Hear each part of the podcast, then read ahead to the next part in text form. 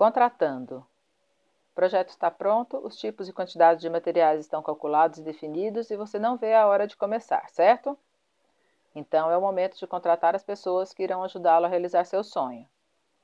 Se você ainda não previu tudo ou não está seguro, dê uma lida na nossa última publicação e verifique se está tudo ali mesmo. Existem várias formas de conduzir a execução de sua obra. A primeira é contratando uma empreiteira, ou seja, uma empresa que reúne profissionais próprios ou terceirizados para realizar serviços civis. Neste caso, haverá um responsável que pode ser um engenheiro, um arquiteto, técnico de edificações ou um mestre de obras. Será com esse responsável que as decisões deverão ser tomadas. Será ele quem irá distribuir os trabalhos, fiscalizar e resolver os eventuais problemas. Isso poupa um monte de dissabores, inclusive se for preciso substituir alguém na obra. Lembre-se que esse profissional é o responsável pela equipe e deve ser respeitado por ela. Se você quiser alterar alguma coisa, reclamar, pedir algum outro serviço, fale primeiro com ele. A segunda forma é contratar profissionais independentes, um para cada tarefa, ou seja, pedreiro para demolição e construção, o encanador, o gesseiro, o pintor e etc.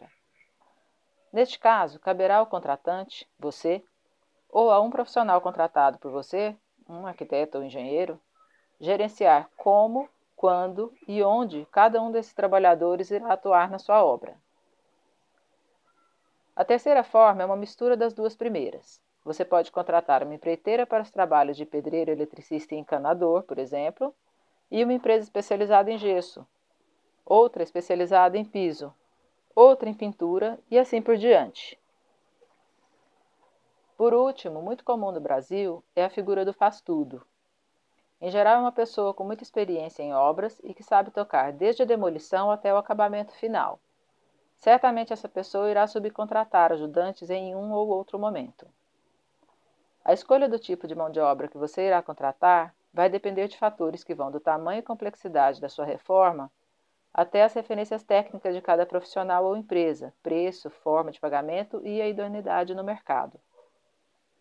Além da cotação de preços, é sempre bom verificar o que cada sistema inclui. Por exemplo, o material básico, cimento, tijolos, areia, etc. Será por conta de quem? Quem irá colocar o material dentro da obra? Você terá que sair para comprar ou o profissional contratado? Qual o prazo para a obra ser entregue? Considere sua disponibilidade pessoal para gerenciar o tipo de equipe que irá contratar. Nada pior do que estar no seu trabalho ocupadíssimo e o pedreiro ligar dizendo que o cimento acabou e por isso ele está indo embora. No nosso próximo artigo, vamos falar do contrato que deve ser feito com todos aqueles que entrarem na sua obra. Lembrando o que diziam as nossas avós: o combinado não é caro.